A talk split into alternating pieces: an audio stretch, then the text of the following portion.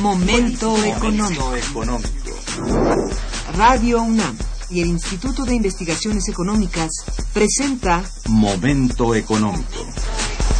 Un espacio para charlar sobre temas económicos que le interesan a usted. Acompáñenos.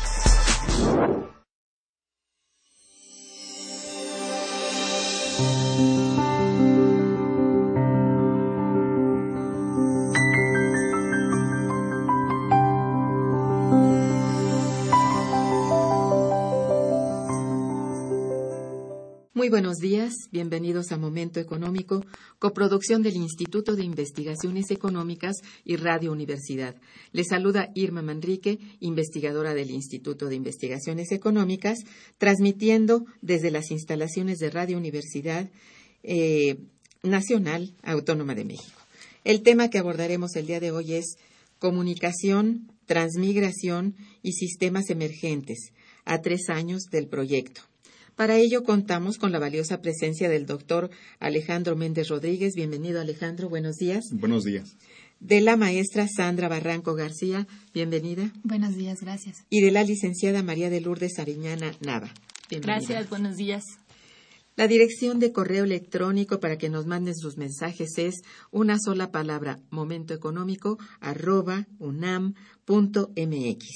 Les recuerdo que también pueden escucharnos a través de las páginas de internet www.radiounam.unam.mx. De nuestros invitados. Alejandro Méndez Rodríguez es doctor, maestro y licenciado en Sociología por la Facultad de Ciencias Políticas y Sociales de la UNAM. Cuenta con nivel PRI-D y SNI 1. Es miembro de la Unidad de Investigación de Economía Urbana y Regional del Instituto de Investigaciones Económicas. Sus líneas de investigación Crecimiento y cambio socioeconómico de las ciudades de Canadá y México, un estudio de caso. Sus proyectos el proceso de migración de mexicanos hacia Canadá en el contexto de la globalización y el multiculturalismo, métodos y técnicas de investigación en la era de la revolución tecnológica, Crecimiento y cambio socioeconómico de las ciudades de Canadá y México, un estudio sobre la migración. Es tutor y profesor de la Facultad de Ciencias Políticas y Sociales de la UNAM y cuentan con un buen número de publicaciones. María de Lourdes Ariñana Nava, candidata a maestra en estudios políticos y sociales de la Facultad de Ciencias Políticas y Sociales de nuestra universidad, licenciada en Sociología también de la Facultad de Ciencias Políticas y Sociales de la propia UNAM, profesora de asignatura en Sociología en la propia Facultad de Ciencias Políticas y Sociales, profesora de asignatura en Comunicación y Cultura en la Universidad Autónoma de la Ciudad de México. Es ayudante de investigación en Facultad de Ciencias Políticas y Sociales de la UNAM. Sandra Barranco García es licenciada en Relaciones Internacionales por la Facultad de Ciencias Políticas y Sociales de la UNAM y recién egresada de la maestría en Gobierno y Asuntos Públicos. Bien, pues han pasado ya tres años del proyecto de investigación Comunicación y Transmigración y Sistemas Emergentes, en el que participa nuestro compañero Alejandro Méndez Rodríguez, y a quien justamente le pido que nos recuerde el objetivo central de este proyecto, quiénes participan y cuáles son, de hecho, los principales objetivos y temas, digamos, a resolver. Ah, muchísimas gracias. Buenos, buenos días. Bueno, para mí es un honor estar tres años después de haber eh, iniciado el proyecto interdisciplinario de, sobre comunicación, transmigración y sistemas emergentes eh, recuerdo que en este espacio que amablemente nos ofrecieron, presentamos el inicio del proyecto eh, interdisciplinario que se realizó junto con el Instituto de Investigaciones Económicas, la Facultad de Ciencias Políticas y Sociales y la Universidad de Sonora.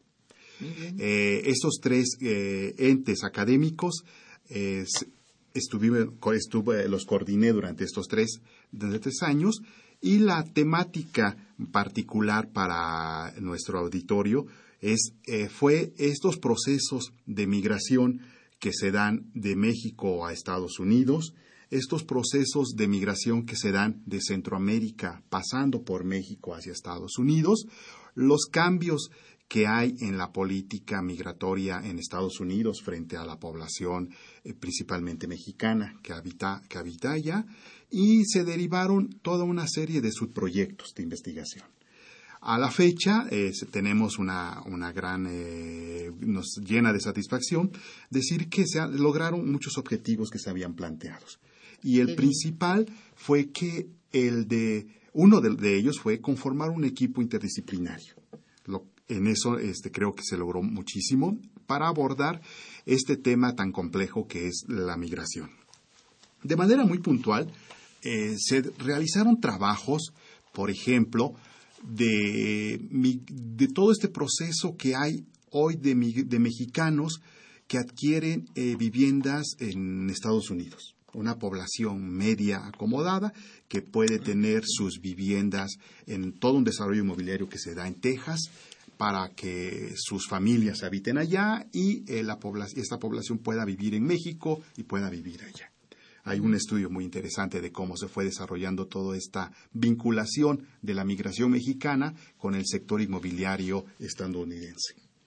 Hay eh, otro proyecto muy interesante que fue cómo la sociedad civil mexicana se organiza para eh, responder solidariamente al proceso de migración de tránsito que tienen los la población centroamericana que atraviesa nuestro país y que llega a Estados Unidos. Las organizaciones civiles se convirtieron en estos últimos años en un soporte muy importante de solidaridad para esta población que migra en condiciones eh, realmente conflictivas y realmente muy difíciles. Es cierto. Entonces el proyecto trató de atender problemas muy álgidos del proceso de migración. Entonces eh, hay, otro, hay otro tema muy interesante que surgió durante esos tres años, que es el fenómeno de los dreamers, o sea, de los soñadores en Estados Unidos, que son estos jóvenes que, que los llevan sus padres de, de muy de corta edad a Estados Unidos y que hoy tienen encima toda una problemática, un conflicto muy fuerte de no ser eh, ciudadanos eh, estadounidenses ni ciudadanos mexicanos, porque crecen allá, o sea, todo un conflicto que se vive y este proyecto lo desarrollaron los colegas de la Universidad de, Sonora y realmente con un trabajo muy de campo, viéndolas en, en campo los problemas, pues hicieron un espléndido trabajo. Entonces creo que en poco tiempo nuestras comunidades, eh, tanto universitarias como un público general, podrá conocer los resultados que se están en proceso de publicación. Qué interesante, qué bien. Eh, ¿Cuáles serían las etapas que ha conformado este proyecto de investigación hasta el momento? ¿Alguna de pues, ustedes? Si quieren, nada más te preciso, eh, son tres etapas. En la, la primera etapa nació con un proyecto muy bien formulado, pero la segunda y la tercera se fueron sumando proyectos. Fue lo, fue lo interesante. Y en este caso, como nos acompañan dos de nuestras este, destacadas eh, investigadoras dentro del proyecto, fueron eh, sumando sus proyectos. Qué bien. Y en este caso fue, por ejemplo, el caso de los, del papel que tienen los consulados mexicanos en mm. Estados Unidos, un tema que ha sido muy poco abordado en la investigación y que con la colaboración de Sandra Barranco, pues este, se, se planteó este tema. ¿Quieres hablar de él, por favor? Sí, claro. Eh, pues es un tema eh, que tiene muchas eh, posibilidades de ser explorado. Es muy rico para los investigadores que están interesados en él. Este, es, en, específicamente en esta etapa de la investigación se enfocó en la parte del presupuesto de los servicios que brindan los consulados, en saber eh, qué tanto dinero están gastando del presupuesto de, egresos de la federación y cómo lo están gastando, y la forma en la que se evalúa para ver eh, de qué forma se pueden mejorar los programas que hay de, protección y asistencia consular al migrante en Estados Unidos específicamente. Eso está muy bien. Eh, y bueno, esto que, ¿en qué consistirán en todo caso los los programas de protección y asistencia de los eh, consulados? Básicamente, eh, ahorita los programas están enfocados en brindar asistencia legal a los mexicanos, eh, asesoría legal. cuando, cuando ellos están allá, están en una condición muy vulnerable, desde que cruzan hasta que se establecen. Y la mayoría de ellos, por la barrera del idioma y por el desconocimiento de las leyes, cuando llegan a tener algún tipo de problema, a veces no saben a dónde acudir. Y en el consulado tienen alrededor de nueve programas que en donde se les puede brindar asistencia en todos los rubros, desde que me, detuvieron por eh, cuestión, una cuestión migratoria, eh, y eh, me van a deportar, saber si hay, a lo mejor hay alguna forma de, detener eh, este, esa deportación. Esa deportación a través de una asesoría de un abogado, desde luego. Algunos casos de violencia doméstica también que sufren las mujeres, para brindarles apoyo, para abandonar el, hogar del, agresor, darles el apoyo económico para que puedan subsistir en lo que les llega su visa temporal, ya sea porque han tenido mucha violencia en, en casa eh, y también eh, cuestiones civiles de custodia de menores, eh, laborales también, de accidentes laborales, y em, también en el caso de repatriación de restos, que, es a donde más se va el, el, presupuesto, cuando un migrante fallece en Estados Unidos y su familia quiere, quiere enviar el cuerpo a México. Básicamente esos son los programas con los que cuentan los consulados. Y, y en caso de los circuitos migratorios de mujeres, creo que tienen también un programa. ¿Nos hablarías de esto? Eh, pues es que en realidad eh, Estás trabajando tú este tema, ¿no? Sí, bueno, el tema que yo trabajo principalmente son situaciones de trata y prostitución de mujeres. Pero bueno, eh, inscritos en, dentro de este, de, dentro del proyecto que mencionaba el doctor Méndez, pues yo creo que lo más rico es lo que vamos a poder leer dentro de estos tres libros que se están haciendo. Y viene todo un poco de lo que ya habló Sandra, de lo que ya habló el, el profesor y lo que usted preguntaba. Es tan importante el tema de migración y tiene tantas vertientes que afortunadamente la compilación de los trabajos que se van a presentar tiene todos estos temas. Podemos hablar desde situaciones de riesgo, como el pasar por el territorio mexicano y la implementación, por ejemplo, de algunas eh, redes sociales como el uso de Twitter, hasta encontrar a los Dreamers, cuáles son sus peticiones, cómo se han movilizado, qué han logrado, cuáles han sido sus eh, propuestas dentro del gobierno eh, estadounidense, pero incluso también las propuestas que hacen a los gobiernos de sus países de, origen, ¿no? Entonces, eh, la amplitud de temas que, que se tocan acá son, son muy importantes porque atraviesan lo social, lo económico, lo cultural. Y bueno, eso, en, eso, en eso estamos abordando temas, edades, eh, sujetos sociales muy, muy diferentes, que son los que están inmersos en estos procesos de, migración global, ¿no? Muy bien, pues qué, qué bien. Vamos a hacer un breve, una breve pausa musical y regresaremos. Está escuchando Momento Económico.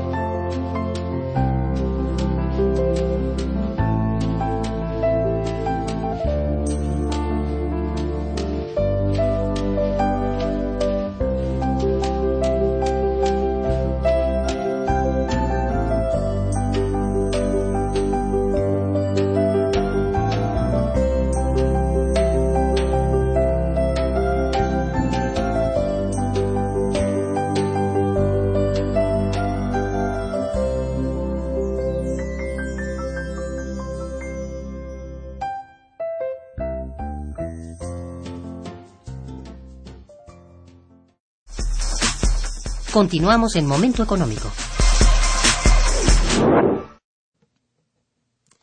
Bien, tenemos eh, que, bueno, aquí me gustaría preguntar cuáles son los principales resultados alcanzados hasta este momento en términos académicos. Eh, por favor, Alejandro. el, proyecto puede ser evaluado en términos de, la, de los resultados eh, como productos que se tienen. Exacto. Esa es una parte que, pues en primer lugar, te comento. la más importante. La más importante, la que no eh, en ese sentido, estamos en el proceso de la edición de tres volúmenes, de tres, de tres libros, que, que es la compilación de todos los resultados que se hicieron y que se fueron elaborando en esos tres años, presentados en seminarios, etc. Pero aparte de ello, este, yo creo que los proyectos hoy de investigación incursionan también mucho en el espacio virtual. Es decir, estos tres volúmenes son en su versión papel, llamémosle, y otros tres volúmenes en su, en su versión digital. Con lo cual, creo que el proyecto no exclusivamente va dirigido a una población eh, universitaria, académica, sino se abre a un público, a público en general. Tal suerte que eh, la sociedad tendrá o los lectores tendrán en su, en su, en su poder, en su mano, eh, todo este esfuerzo de trabajo de campo que en algunos proyectos se tuvieron y en otros de trabajo más de tipo documental. está bien. a ver, para recordar un poco a nuestros radioescuchas, ¿Qué significa transmigración? Mira, el proyecto... Es bueno porque este es el título. El proyecto tiene eh, tres palabras que es comunicación, transmigración y sistemas emergentes. Sí. En, en, los estudios migratorios, que hoy son eh, un tema prioritario para, el quehacer académico, eh, porque no hay una sociedad exclusivamente nacional. Es decir, no hay, no hay la sociedad eh, americana, sino hay una sociedad que tiene toda una serie de actores de diferente nacionalidad.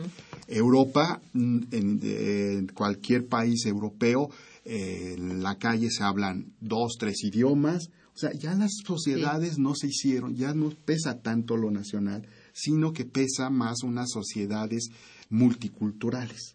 Entonces, el tema migratorio es el que viene a, poner en discusión muchísimos cambios en la sociedad.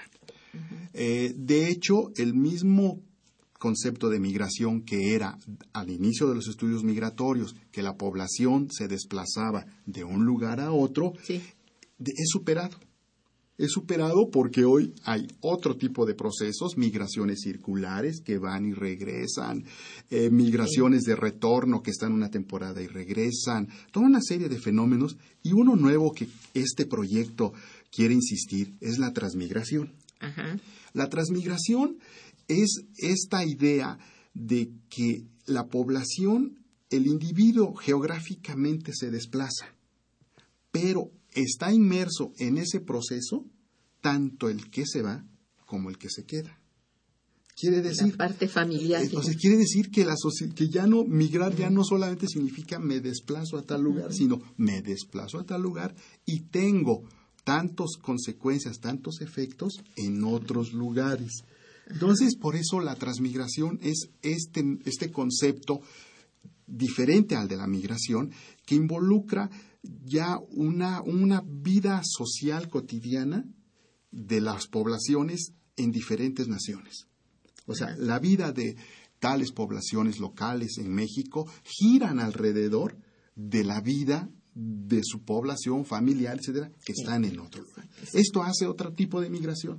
Es decir, sin necesidad de que haya migrado el que se queda aquí, está sujeto a toda una serie de transformaciones de migrar. Exacto. Por, ejemplo, el caso de los, de los consulados, o sea, la población que migra ya se enfrenta a todo este asunto, a esta estructura del consulado, pero la población que está aquí también se enfrenta a todo eso. O sea, hay un contacto permanente entre la población de allá y los de aquí. De tal suerte que hoy estamos hablando de otro tipo de migración y que en diferentes círculos académicos se ha inclinado mucho a llamarle una transmigración, no como en origen se había llamado este concepto que era la migración de tránsito. O sea, la migración de tránsito siempre se decía, ah, es transmigración, pero como ya tenemos una palabra que es de migración de tránsito, pues la dejamos para los que van de tránsito. Pero para los que están viviendo en dos o tres sociedades nación, se les llamamos una transmigración, porque fluye no solo economía, no solamente cultura, no solamente aspectos de desarrollos personales, educativos, sino es toda una vida que se da. A ver, es un poco distinto en el caso de nuestro país con relación a los países del norte, estamos hablando de los países del Telecán, que, bueno, tienen cierta, eh, se supone cierta unidad o cierto eh, contacto permanente y en este sentido, la migración circular o la transmigración circular eh, no, se, no, se, no opera de la misma manera en Canadá que en Estados Unidos.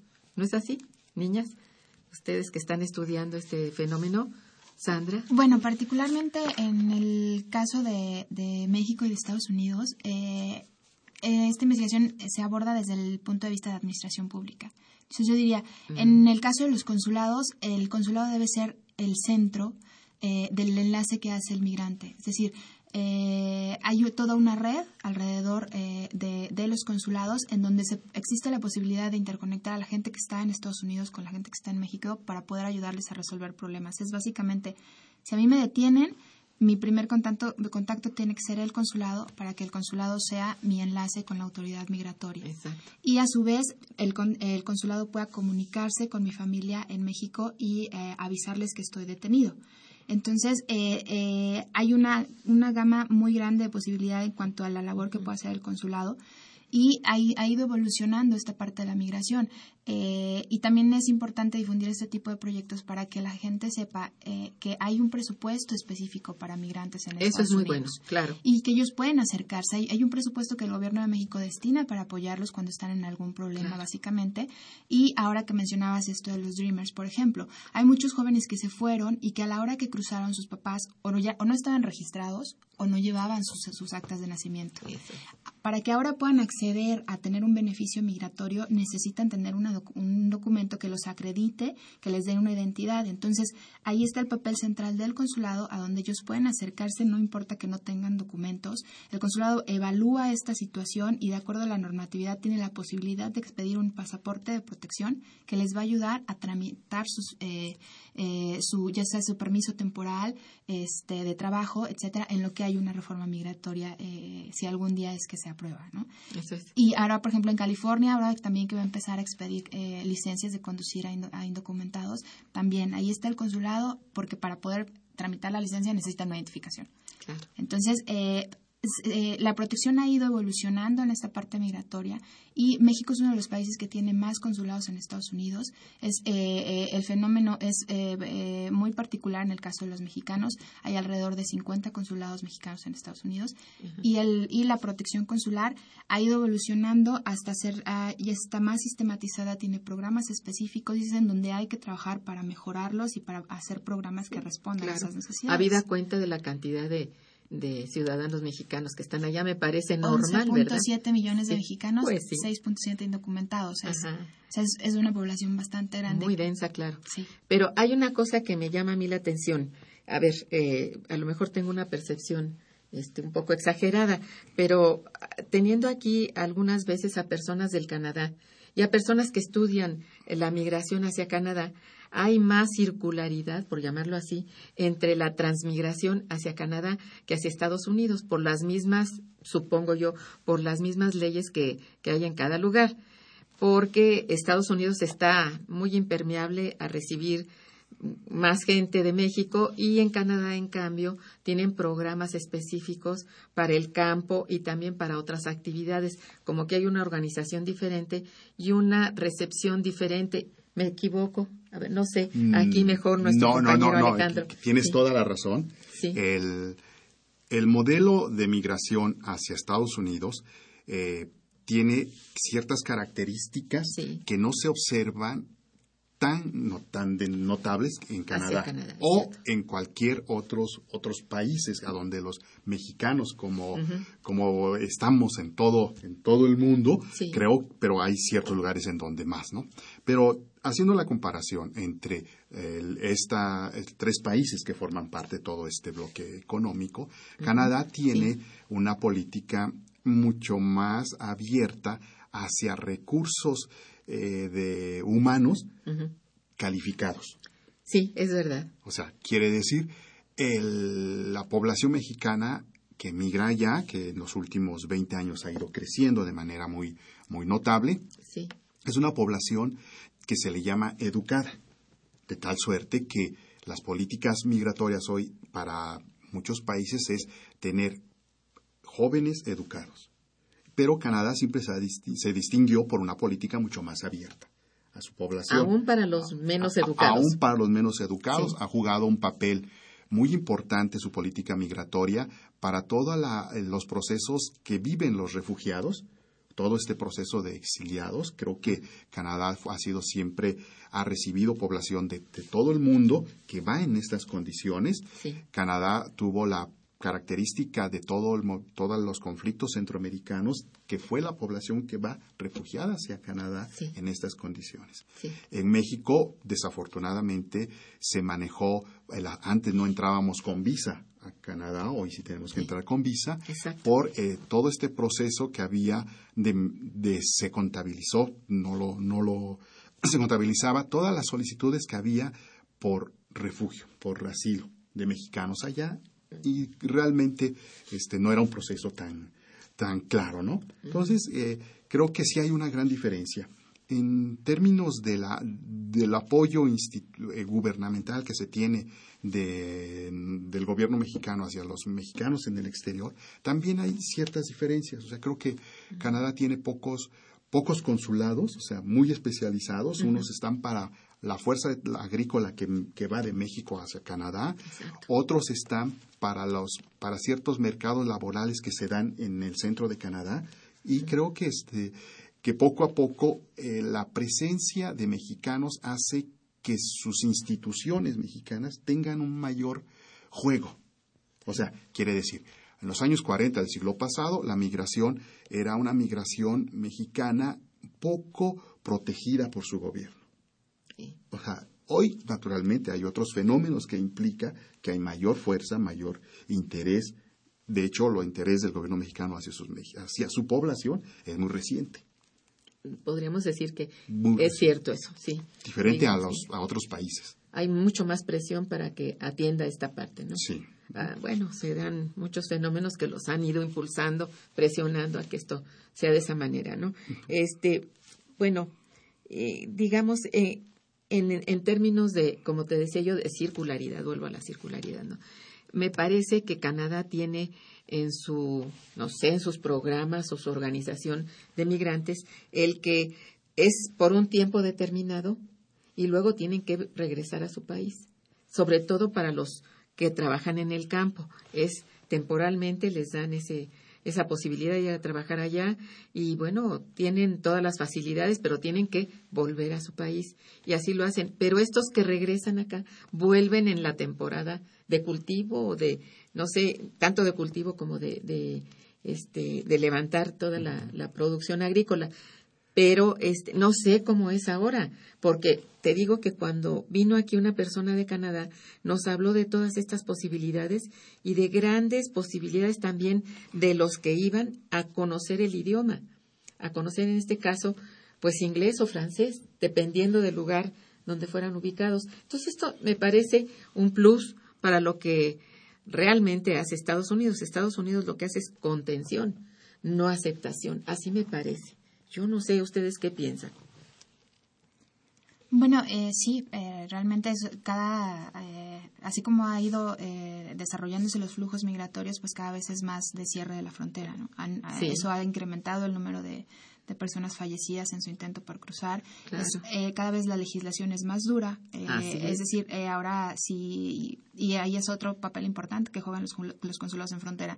Si te detienen ahora por segunda vez o ya tienes una orden de, previa de deportación, ya no es como antes que te regresaban inmediatamente. Ahora puedes estar detenido hasta 45 días.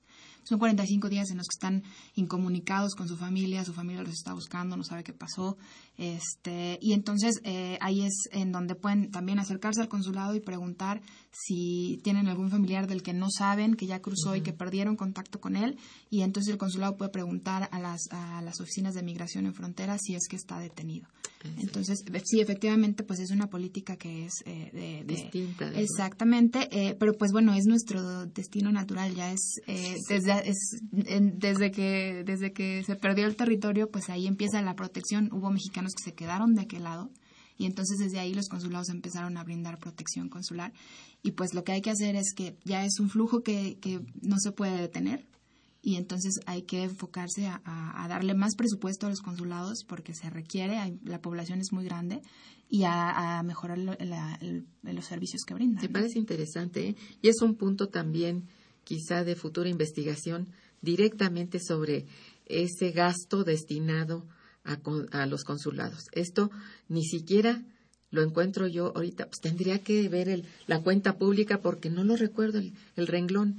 Me gustaría ver si este está. Está, es la partida 4402, gasto Muchas gracias. de personas. Muchas gracias, ¿eh? porque esto me parece que es tan, tan pequeño, desgraciadamente, que ni siquiera figura entre lo más importante del, del presupuesto de egresos. Son 11 millones de dólares los que se destina al año para los 50 consulados en Estados Unidos. Es una cosa chiquitita. Y cada consulado a veces atiende a dos o tres estados. Mira, bueno, qué bueno que voy a contactarme contigo en esto porque me parece bien Sí, le puedo mandar mi trabajo. Es, eh, la verdad es que sí, es, eh, abre líneas de investigación en todo sentido. También en la parte de, de, lo que es la protección. La investigación también arrojó datos muy importantes dentro del personal, eh, tanto local como del servicio exterior. Es, un, es una labor que es eh, lleva una carga emocional muy fuerte porque atienden personas que, que llegan sin nada, que tienen que son detenidas, tienen que regresar a su casa o personas que este, están siendo maltratadas o, discriminadas. Entonces este, es una labor que de verdad realizan ellos. Eh, hay un celular de guardia que atienden las 24 horas del día, los 365 días del año. Bien, pues estamos aquí en el programa Momento Económico abordando el tema comunicación, transmigración y sistemas, sistema emergente a tres años del proyecto. Están con nosotros el doctor Alejandro Méndez Rodríguez, la maestra Sandra Barranco García y la licenciada María de Lourdes Sariñana Nava. Vamos a un puente musical y regresamos. Quédense con nosotros. Está escuchando Momento Económico por Radio UNAM.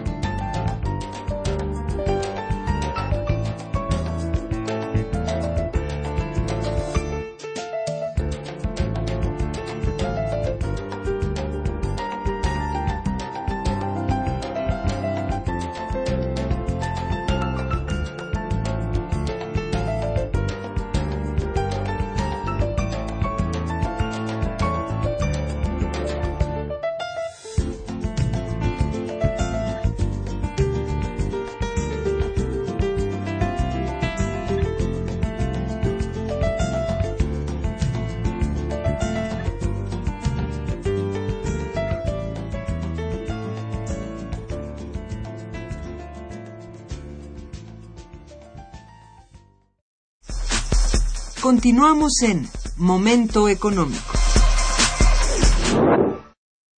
Bien, eh, ahora les preguntaría Alejandro y, señoritas que nos acompañan, ¿qué más esperan lograr con este proyecto y qué pasará con sus resultados finales?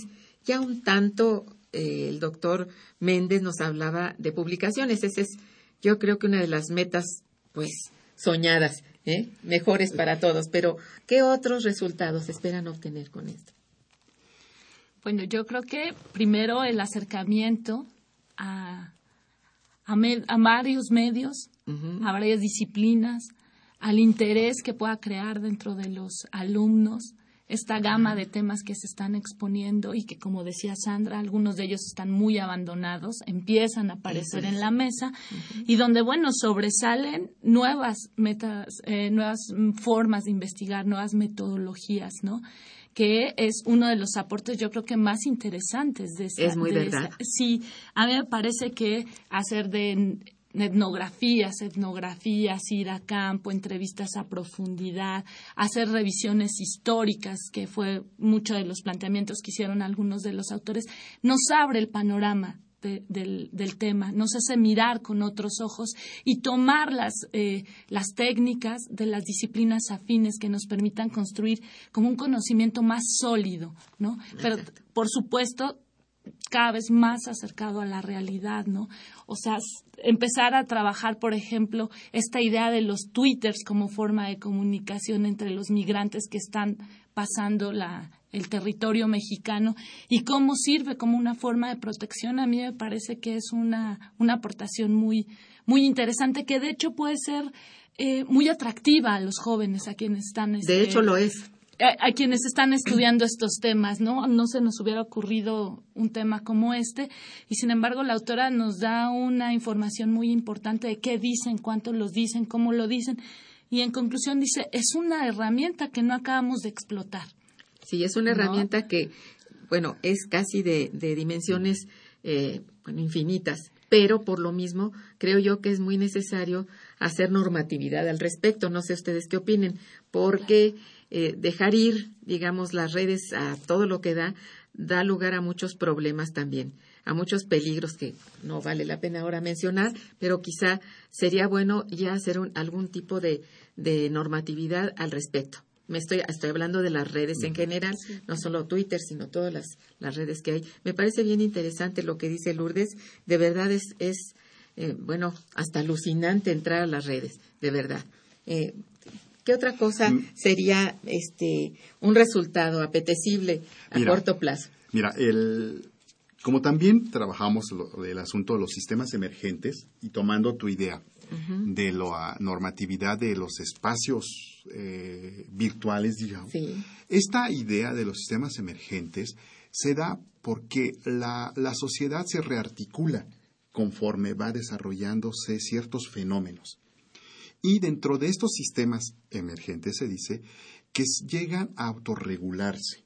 Quiere decir, hay ciertos procesos que puede la sociedad regular, otros son naturalmente bajo cierta normatividad, que si no se, salen del, del esquema.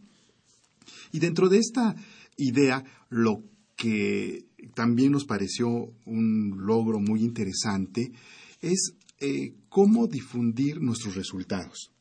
Es decir, hay una línea también de resultados de la investigación hechos a partir de lo que se le llama un video, un, video, en la, en la red. Entonces hay una incursión en nuestros colegas académicos en poder dar a conocer a las comunidades de manera muy ágil y muy directa en 5, 6, 10 minutos sus resultados que son tratados en un formato de un video, de un video académico. Entonces, esto también cuando lo planeamos y se llevó a cabo, naturalmente que es una experiencia que nos deja el sabor de boca de continuarlo, de poderlo desarrollar, de poder hacer que nuestras, y por eso también mucho te agradecemos este espacio, para poder hacer, eh, comunicar los resultados de otra, de otra manera, con nuestro interés de que es un resultado de un proyecto de una universidad, de la UNAM, que puede, que debe de llegar a, un mayor, a un mayor universo, de, población. Claro. Lo que han sugerido tanto Sandra como María de Lourdes acerca de que se conozca más, que, que sean temas de investigación para mucha gente. Yo creo que esto es una de las aspiraciones, ¿no? De abrir el abanico de, de temas para la investigación y que sean de, de, corte humanístico muy, muy profundamente, porque parece que se va perdiendo eh, el, digamos, el valor que esto tiene frente a las eh, ciencias duras no dejamos de luchar permanentemente contra ese, digamos, esa, pues, eh, preferencia que se tiene en general para que buena parte de los recursos que se dedican a la investigación y también a la, a la educación sean un poco más allá de lo que son las ciencias duras, que son básicas, importantísimas, nadie lo duda, pero que toda la parte humanística sea debidamente tratada para evitar tantas y tantas cosas y fenómenos que ocurren actualmente y que nos vemos pues de alguna manera sobrepasados, ¿no? ¿Por qué sucede tanta tanto eh, asesinato, tanta violencia y todo eso en términos de migración. ¿Por qué? Porque ante los movimientos siempre lo ha habido, pero hoy parece centuplicado, ¿verdad? Y, y que, bueno, tendría que ser debidamente estudiado en todas estas líneas que mencionaba tanto María de Lourdes como Sandra, que se ha dedicado a lo de qué debe dedicarse de recursos, qué cantidad de recursos requerirían los consulados en el exterior. Yo creo que esto es muy importante, ¿no? Sería un gran respaldo para nuestros ciudadanos fuera y que son ya demasiados y que no podemos evitarlo también, como decían ustedes, continuamente y será cada vez más y más y más el destino hacia afuera en tanto en este país nuestro no exista un proyecto de nación que nos abarque a todos. Esto sí creo que es, pues, ni modo, una, una salida natural que no puede nadie decir, no los detengo, no hay con qué detener eso, ¿verdad? Yo creo que sería muy importante. Bueno, y pues precisamente uno de los grandes temas en materia de migración, esa migración eh, que es así de continua y cada vez mayor, lo más importante sería la reforma migratoria, ¿no es cierto? ¿Propone el proyecto algo al respecto, este Alejandro? Mira, es, cuando se analiza la reforma migratoria, eh, realmente eh, se cae mucho en una bandera eh, política electoral en Estados, en Estados Unidos. Sí, sí. O sea, siempre no, se plantea, siempre se, se desarrollan ideas en un espacio electoral. Esto creo que eh, poco a poco va a ir cambiando porque realmente la población mexicana en Estados Unidos cada vez es más participativa. O sea, cada vez hay más elementos, más organización de sus comunidades a partir de federaciones que se dan en Estados Unidos de, de migrantes mexicanos y que poco a poco irán impulsando toda una, una idea más clara de lo que es la, la- una reforma migratoria. Pero como se ve hasta ahorita y como se ha ido posponiendo, cambiando y todo, creo que una reforma estará todavía un poco lejos que se pueda visualizar una relación mucho arm- armónica, una relación más justa entre los dos países Sí. para que sus poblaciones tengan la movilidad que requieren las economías. Porque realmente moverse allá, pues porque el mercado laboral demanda, porque el mercado laboral expulsa, o sea, hay otras relaciones. Pero creo que el asunto de cuando los- el equipo de Sonora, cuando investiga el asunto de los Dreamers, incursiona en este asunto y creo que no se le apuesta mucho a este espacio de las reformas a corto plazo. Sí, se oye muy dreamer. Oye, sí, pero bueno, en fin, nada, Es- nada puede caer en el vacío, sino sumarse, ¿no? En fin, yo creo que aquí, yo no sé ustedes cómo vean la participación tanto de los la gente del consulado como directamente de gente dedicada a los derechos humanos, por ejemplo, acá en cabildeos, porque yo siento que hay poco cabildeo dentro del Congreso de los Estados Unidos para lograr esa reivindicación, o sea, esa reforma migratoria. ¿Tú cómo lo ves, Sandra?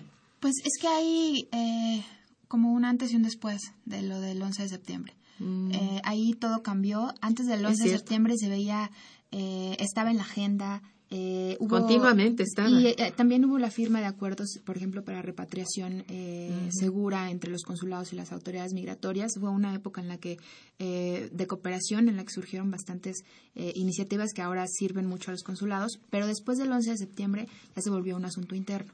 sí. Entonces, eh, los consulados eh, no es que no cabildeen, lo que pasa es que le, es- le corresponde a la embajada, es la que está ahí al frente viendo a veces cuándo puede intervenir y a veces cuándo es contraproducente. Entonces, a veces eh, ellos evalúan, es decir, si el consulado sale a, a proponerlo, eh, a- en una época en la que hubo, un clima antiinmigrante muy fuerte, pues no era conveniente que el consulado saliera a pedir una reforma migratoria porque pues la respuesta iba a ser no. Entonces, eso le corresponde a la Embajada de, de México en Estados Unidos y ellos sí tienen esa, esa parte. Y por el otro lado, también en cada consulado, el Instituto de los Mexicanos en el Exterior, que es un área independiente de protección, bueno, independiente, forma parte del consulado, pero es, eh, eh, se dedica específicamente a tratar de establecer ese contacto con esos mexicanos que se están organizando, que ya tienen algún tipo de presencia en el gobierno de Estados Unidos o eh, eh, en las organizaciones eh, de eh, personas eh, que hablan español o, o latinas y desde ahí también desde ahí también se puede hacer este de tratar de, influenciar.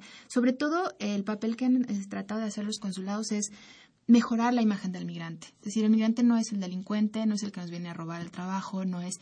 Y dar historias de éxito, de decir, es- estos eh, eh, migrantes que vienen, llegan, algunos de ellos sin primaria y sin secundaria, y hay programas a través de los cuales se alfabetizan, llegan hasta a, tomar su diploma del, eh, del, GED, que le llaman allá, y meterse a, carreras técnicas, un poco en lo que llaman los colegios, y algunos de ellos llegan a brincar hasta la universidad. Entonces, oh. esos son los ese, trabajo de los consulados que trata de decir, estos son estos son los migrantes que vienen, trabajan, aportan a la sociedad eh, eh, norteamericana y pues que merecen ser reconocidos y oh, merecen tener una identidad y, y tener derechos laborales y un trabajo digno también, ¿no?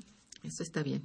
Pero bueno, está, creo que todavía es una labor muy pequeña en proporción a la cantidad de ciudadanos totalmente en la indefensión, me parece. Sí, Entonces todavía hay mucho que hacer. Por eso decía yo que eh, esto del cabildeo creo que incluso se redujo mucho.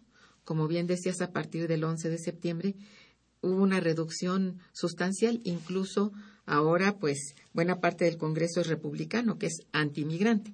Entonces, esto es algo que hay que considerar como um, un, elemento en contra del propio presidente proponga lo que propusiera.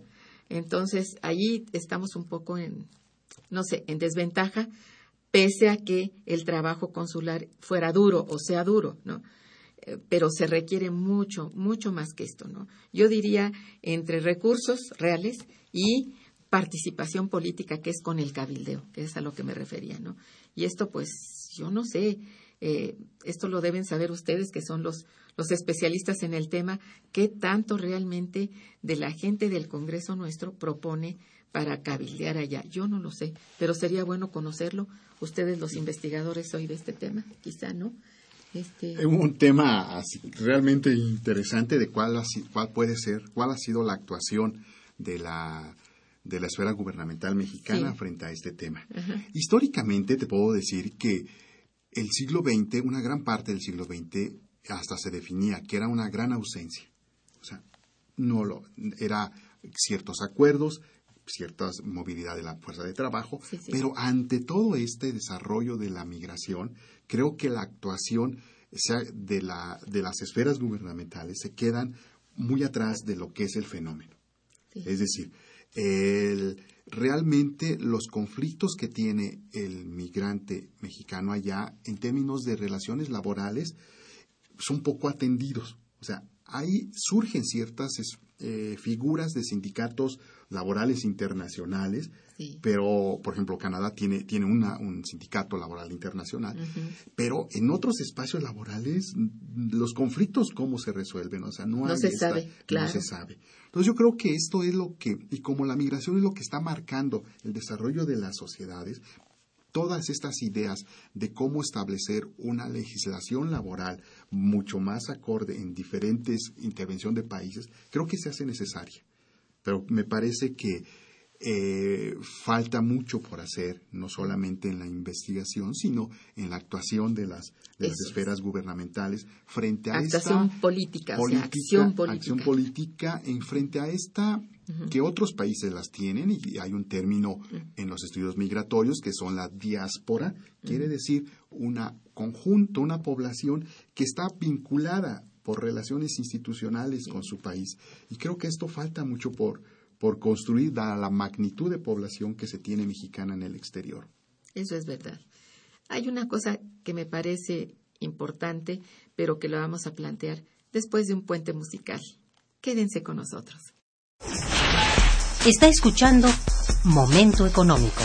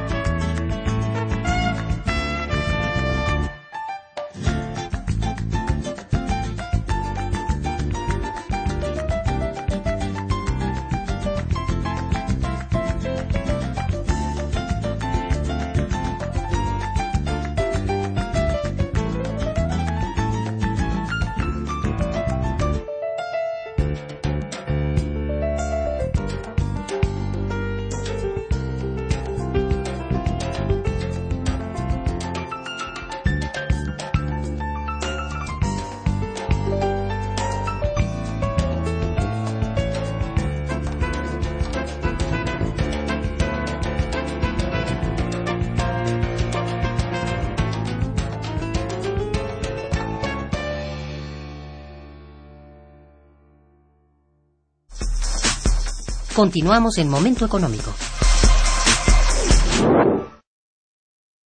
Muy bien. En este proyecto de investigación, me parece, por lo que acabo de escuchar de voz de ustedes, eh, la generación de nuevas categorías de análisis o nuevas teorías para el tema. ¿Nos puedes eh, plantear algo sobre esto, hablarnos sobre ello, las chicas que están ahorita haciendo tesis de posgrado, etcétera? No sé. Mira, yo brevemente te diría que los estudios migratorios giran alrededor más o menos de unos 36 conceptos.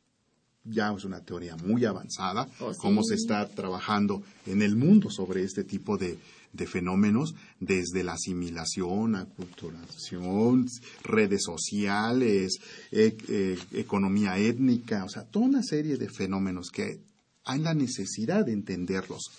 Y creo que de nuestra perspectiva eh, de este proyecto, ojalá que logremos eh, apuntalar esta idea de la transmigración. O sea, creo que sería un gran logro para una, para los estudios migratorios, poder darle un contenido mucho más explicativo a este. que sea una categoría de análisis que, específico. que, que se ¿verdad? per- que permita explicar estas Claro. categorías, la complejidad de un proceso que, lo, que cuando vemos los estudios hechos desde los países que reciben migrantes, verlo desde los países que expulsan migrantes, creo que eso es la, las nuevas relaciones que se, que se están dando para poder explicar este fenómeno. Sí. Entonces yo creo que nuestra propuesta en estos tres años fue darle contenido explicativo a esta categoría que suena, que, que suena a, a- a un elemento que puede explicar varios procesos y que puede dar pauta a que se entienda, no que se entienda, sino que se comprenda de mejor manera un proceso que es tan complejo como la migración. que pase también de ser categoría de, de análisis a ser categoría histórica, porque ya esto viene siendo ya una transformación, como decían al principio del programa ustedes, una transformación de todos estos hechos migratorios, ¿no? No es la, migración siempre ha existido eh, desde que el, el ser humano aparece en el, en, en el planeta. Entonces, este continuo movimiento del humano tiene que tener sus cambios en el tiempo y volverse, ahora que se llama transmigración, ser una categoría histórica determinada. A ¿Ya? eso le apuntamos. Falta toda, pero a eso, Pero eso va. yo creo que yo creo que sí es muy importante y han avanzado bastante. Querías decir algo, Pues Sandra. yo sí. quisiera eh, también invitar eh, eh, dentro de la investigación que yo realicé a explorar eh, la parte de la metodología cualitativa. Es una Sí. metodología que tiene mucha riqueza y en donde se puede también eh, complementar la parte de los números y también da pie para poder eh, hacer teoría. No, no, no es nada más es. hacer relatos. Eh, uno de los resultados que, que, que obtuve yo dentro de la investigación fue la posibilidad de construir un concepto de protección este, eh, a, a partir de, la- de las entrevistas y del análisis semántico de, de- todos los datos que surgieron. Entonces, es invitarlos a, a también pues a, a explorar estas, es- estos métodos y eh, eh, son investigaciones que tienen muchísima riqueza y este que nos, nos muestran más de los fenómenos sociales ¿no? que, que, que, que se pueden explorar dentro de la investigación. ¿Querrías agregar algo, María de Lourdes? Bueno, pues decirles que por favor invitarlos que cuando estén los libros los tomen, los lean, los revisen, los estrujen, por favor. Los comenten, Sí, los hagan claro, por supuesto, que suban a la página que, que aparecerá porque hay videos interesantes, incluso con una perspectiva menos rigurosa en términos académicos, pero eso sí muy amable eh, en temas de, de migración como como alguna vez platicaba con el doctor de la Garza con este tema de la nostalgia, nostalgia culinaria, ¿no? y todo lo que significa para los migrantes poder sentarse a la mesa, comer sus platillos, degustar los sabores de, de, de la patria, aunque estén lejos. Entonces, estos videos, que es la segunda parte u otro producto que también comentaba el doctor Méndez, es muy rico porque sin perder como la rigurosidad del, del conocimiento científico, nos hace como más acercable, como más nobles estos temas, estos conceptos, estas ideas. Y yo creo que en ese sentido, pues mucha gente va a sentir como un poco más allegada a esos temas, les va a ser más fácil. familiar.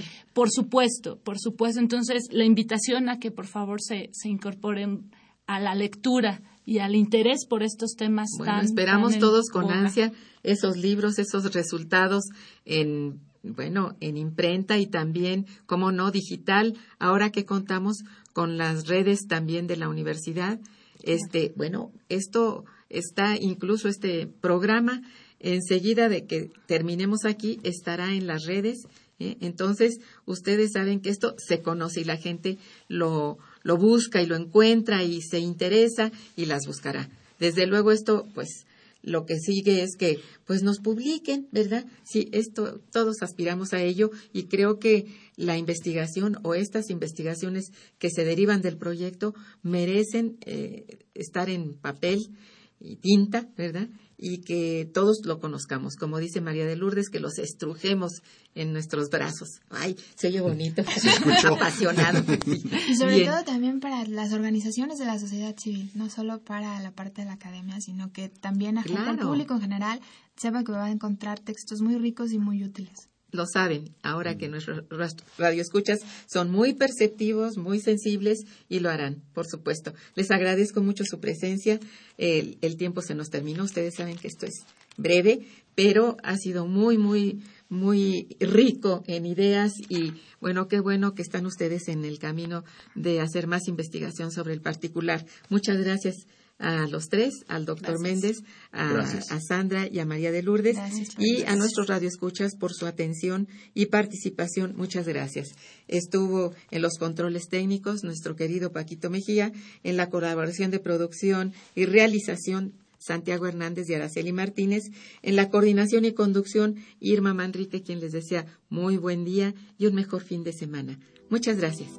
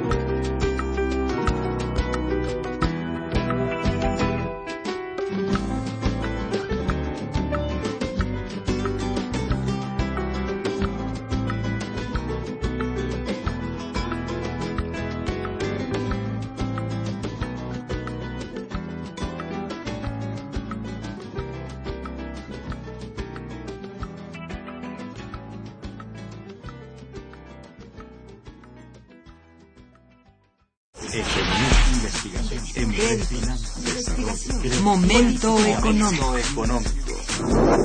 Radio UNAM y el Instituto de Investigaciones Económicas presentó Momento económico.